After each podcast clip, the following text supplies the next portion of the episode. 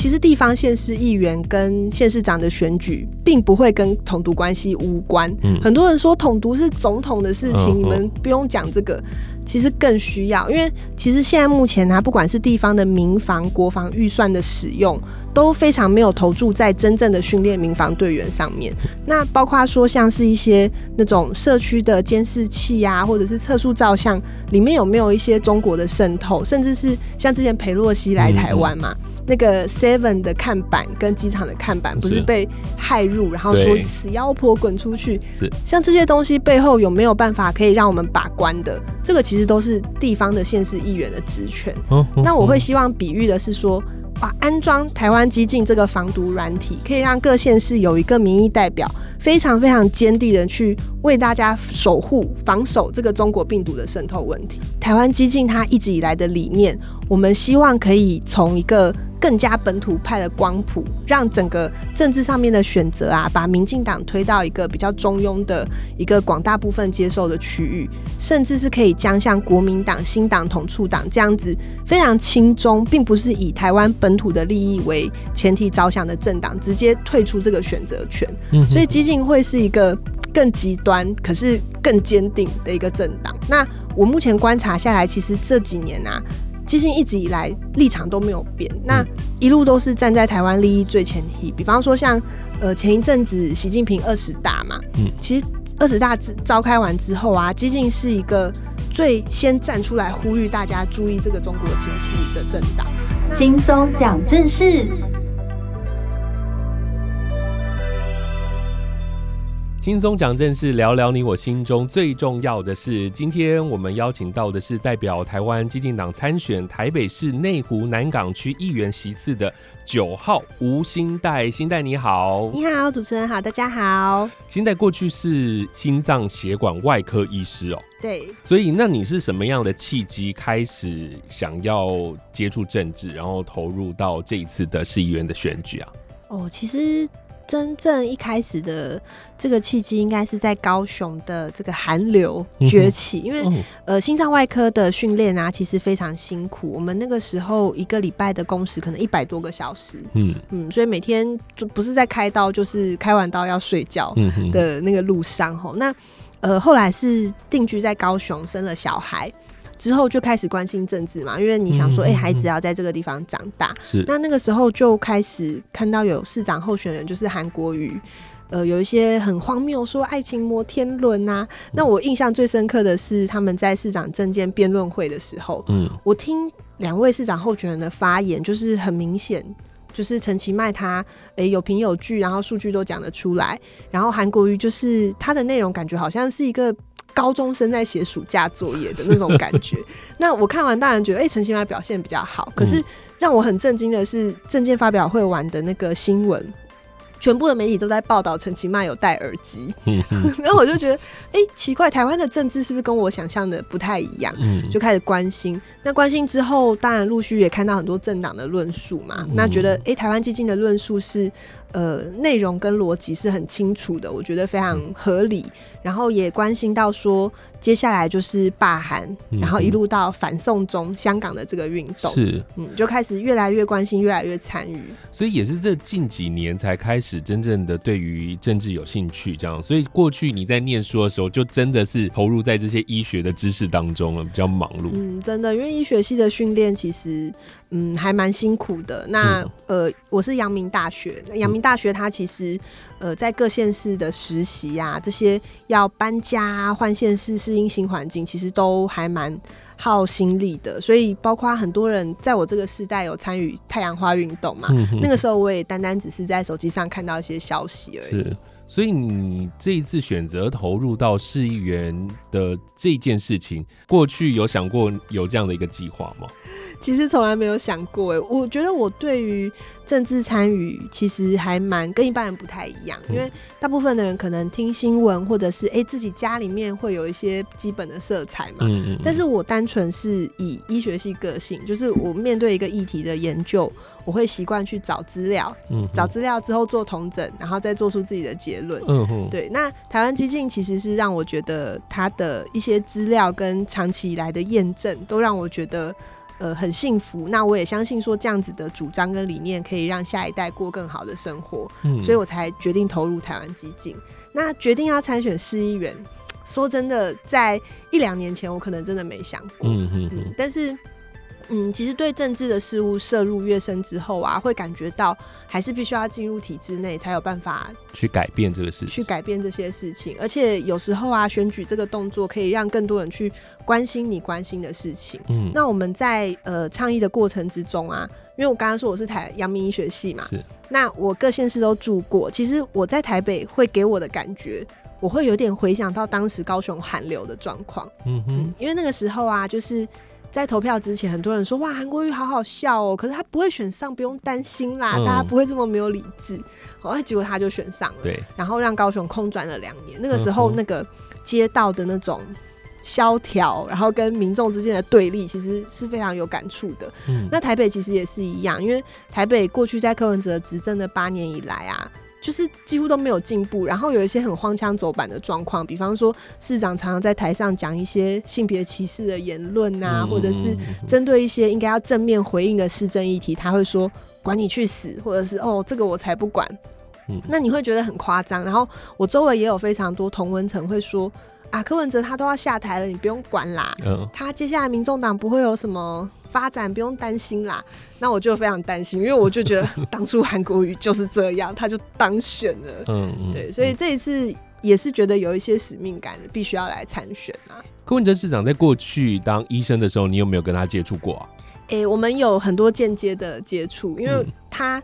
嗯呃，他其实不是心脏外科，可是多数人以为他是心脏外科，嗯、因为他呃是在台湾算是比较首一波引进这个叶克膜救生仪器的人。嗯、那其实叶克膜这个仪器是在我这一个科别最常使用，所以我本身在医院行医的时候也常常使用叶克膜这个仪器。嗯，那我自己会觉得啊，哇，开始参选，很多人都问说你是医师。参选的这些问题，我都会一直想到柯文哲，嗯、因为 他当初参选，好多人问他。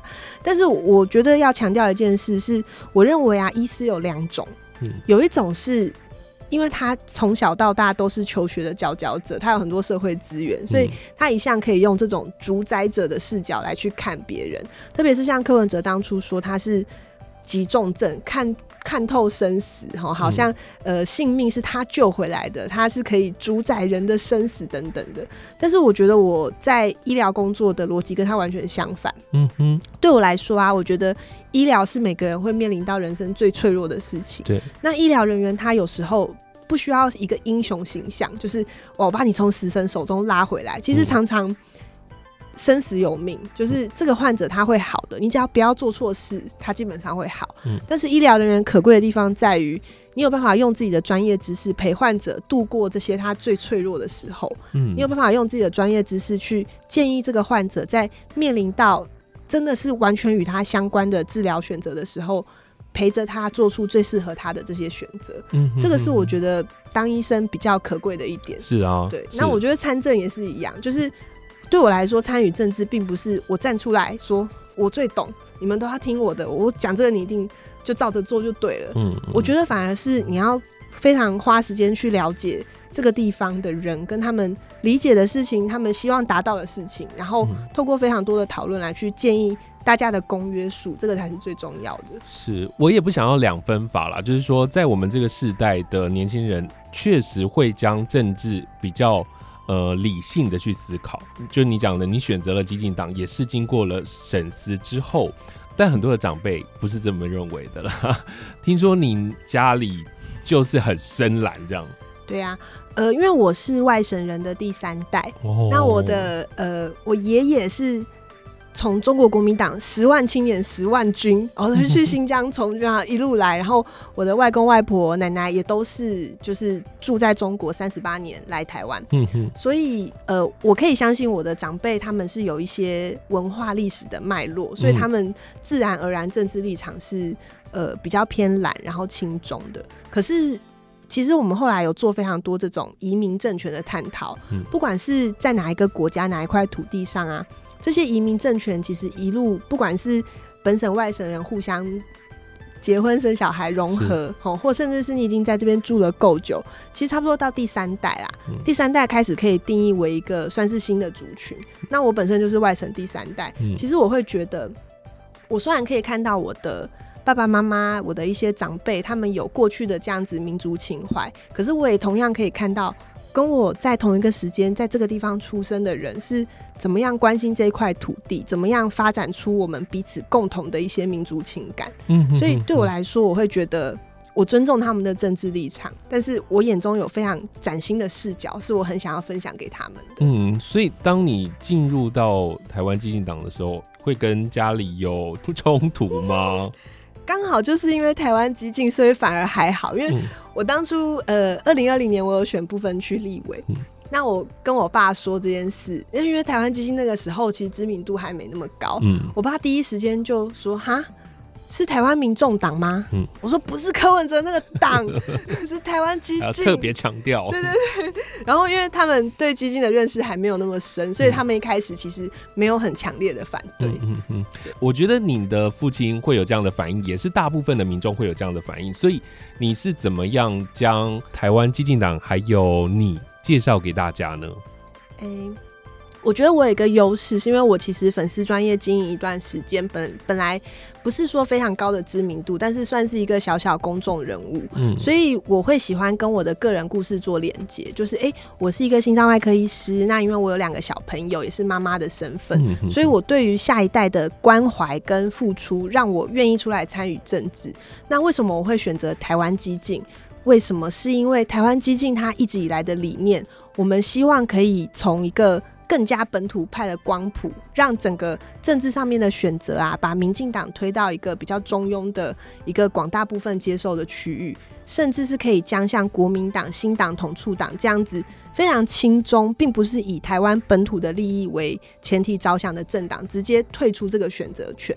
所以基进会是一个更极端，可是更坚定的一个政党。那我目前观察下来，其实这几年啊。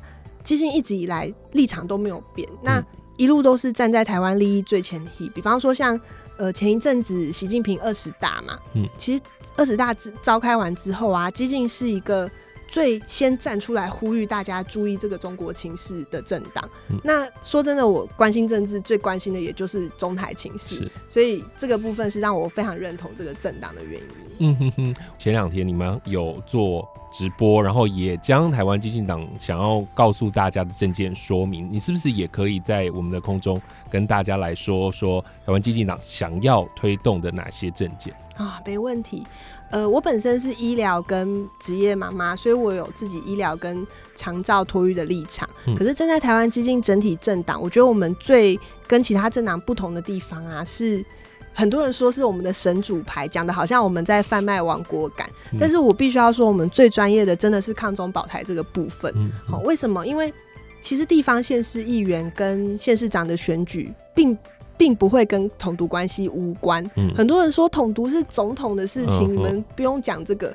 其实更需要，因为其实现在目前呢、啊，不管是地方的民防、国防预算的使用，都非常没有投注在真正的训练民防队员上面。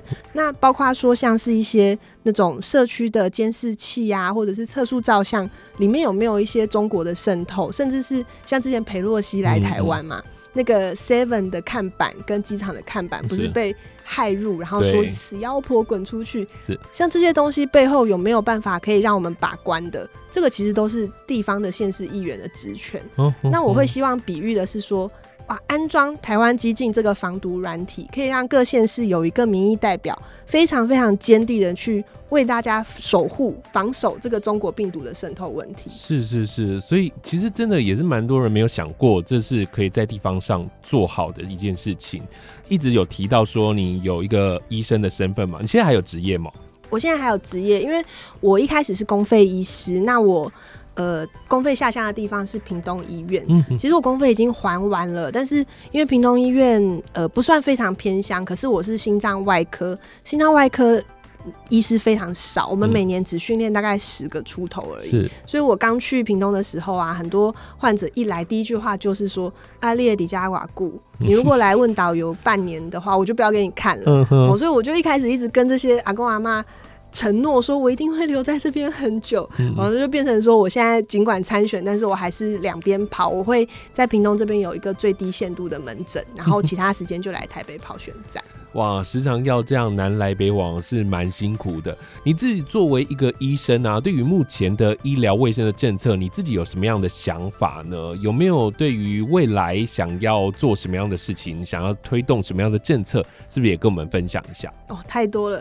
呃，我去年的时候有成立一个全国的医师工会，嗯，那这个工是劳工的工吼，因为我认为啊，以台湾目前的医疗制度，其实很多都是站在医院这种资方团体的立场去跟、嗯、呃健保署做协调，嗯，可是只有真正的一线医疗人员，就是像我们这种被医院聘请的劳工的医师，可以去反映一些民众会遇到，但是他们可能没有足够的专业知识去分辨的一些医疗问题，嗯，所以像我的工会啊，其实在去年年度。我们抗争的一个很大的一个标题就是那个健保要把自费的医材上线，做一个上线控管。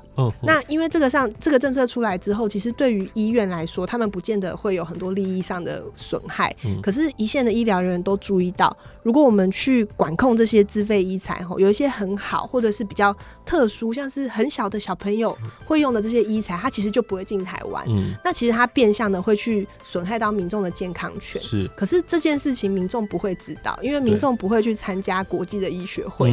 但是我们都知道，所以我们当时就以一个受雇的劳工医师立场出来反对这件事情，然后推动这件事情的把关。嗯哼哼，那在议员的身份上可以做哪些的推动呢？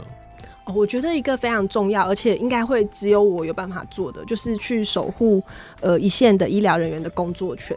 为什么？哈，特别是台北，像台北啊，是一个。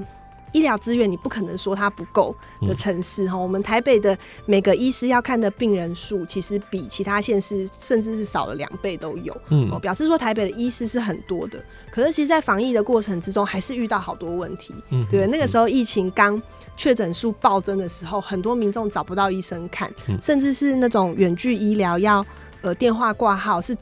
打了五六家诊所都打不进去，嗯嗯嗯、那这个就证明哈，台北遇到的不是医疗资源不足，而是分配不均。嗯、那分配的问题其实更是一个县市政府要去沟通、去协调的。嗯、那这个部分，我相信我有非常多的优势。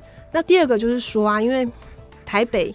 目前很多的防疫工作是交给北市联，嗯、就是台北市立联合医院里面的员工去负责。嗯、可是其实北市联目前面临到非常多的这个劳工问题，包括工时过长，然后他们的奖励金跟薪水一直不断的被克扣。那这个部分，我认为也是，如果我可以当上民意代表，我可以去把关的部分。可是现在的台北市长就是医生嘛？对啊，他这样的医生背景，针对你想要推动的这些事情，过去都没有在着力吗？不仅没有着力，而且他可能就是因为他是医生，所以他特别会 abuse 医疗人员。真的，真的，因为其实，在柯文哲市长上任之前啊，北市联还是一个市政府下面的防疫单位。嗯、可是他其实没有像是柯文哲上来之后，面临到这么多需要去做的业务。嗯、我甚至有听到北市联的一线人员反映哦，就是呃，柯文哲那个时候不是说把长那个老人家的敬老金扣下来，是为了要帮他们做健康检查。嗯、可是那个时候。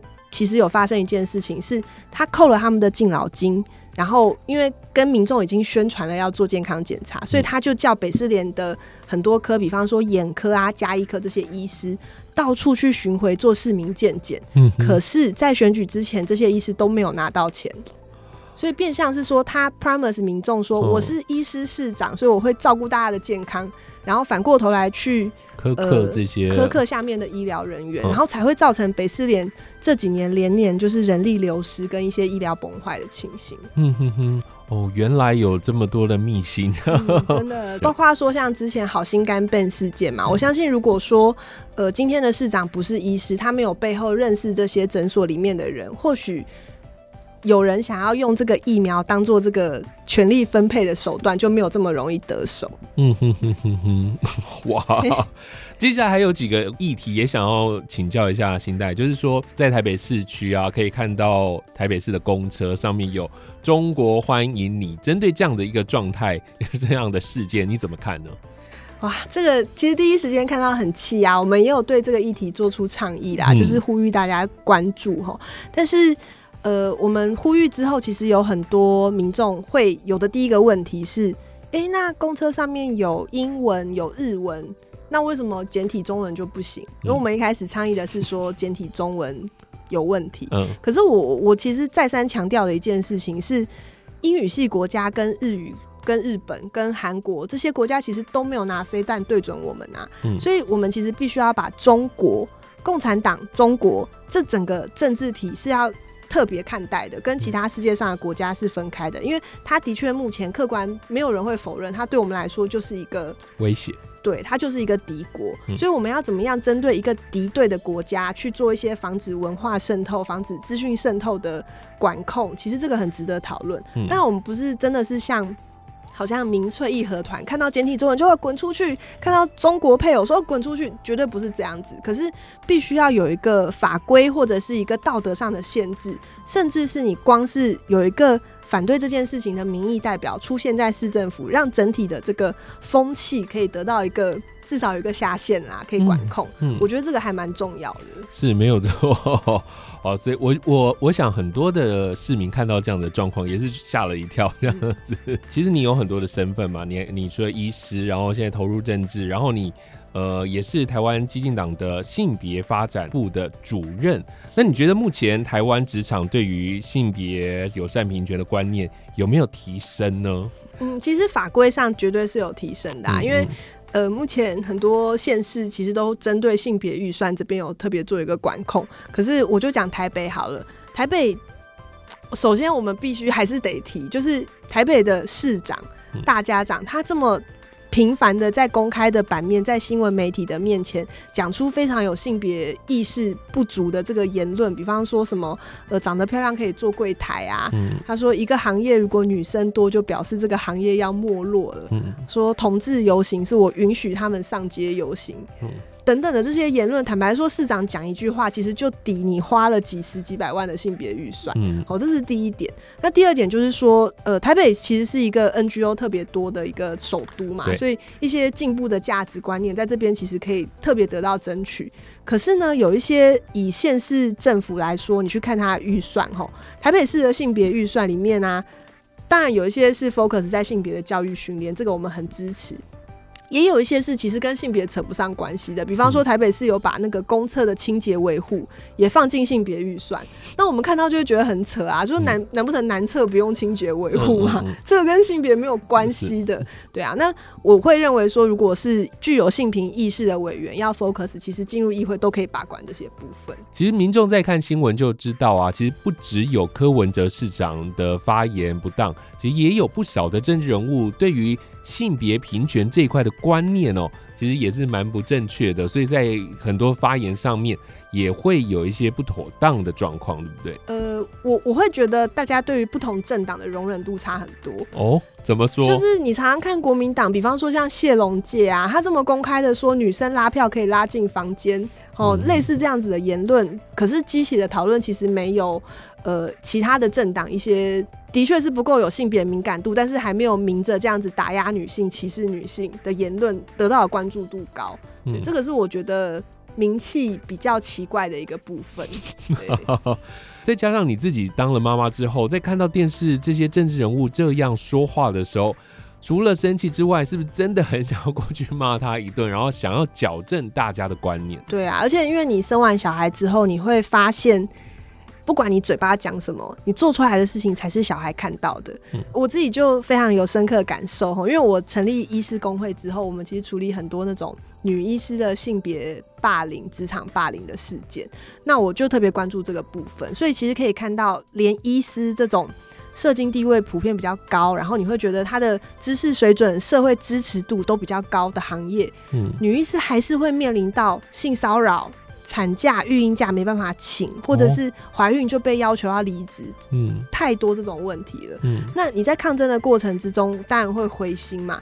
可是我会有一个一直让我不断前进的动力，就是我女儿，因为我现在是外科医师。那我女儿其实看到她的妈妈在当外科医师当了这么有成就感，然后呃做的很有自信的感觉，其实我就会觉得我的认知跟我女儿认知有差别。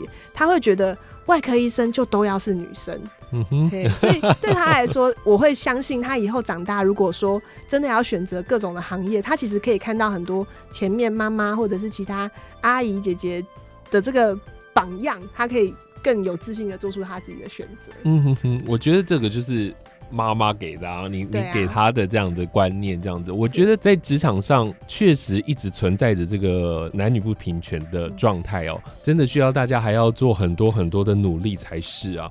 那接下来还是要回到你的选区当中哦，那你目前在参选的选区有提供哪些的服务内容？是不是也跟大家来做个说明呢？好，没问题。呃，内湖南港选区其实是一个非常特别的选区，因为呃，过去八年在台北市人口不断流失，流失到甚至副市长从两个变一个的这个过程之中啊，其实内湖南港算是相对流失比较少一点，还是有变少，可是没那么多。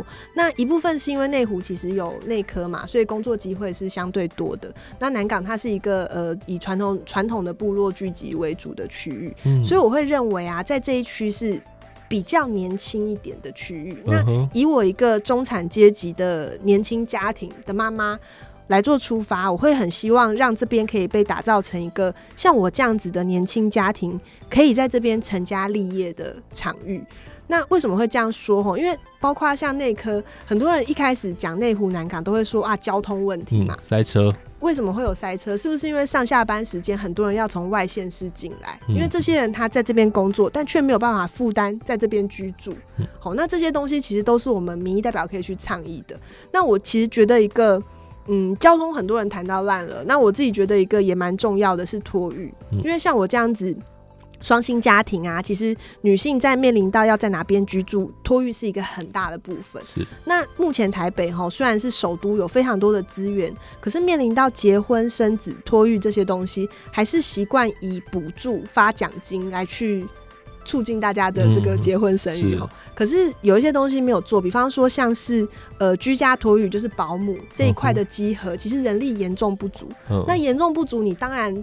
就会不放心把小孩给保姆带嘛。是。那另外一个就是像小学这种课后托育，因为目前很多公立国小不是半天，就是他四点就要放学。是啊。你说谁上班可以四点去接小孩？是。那其实有其他的县市，好像基隆还是新北市，他的课后托育。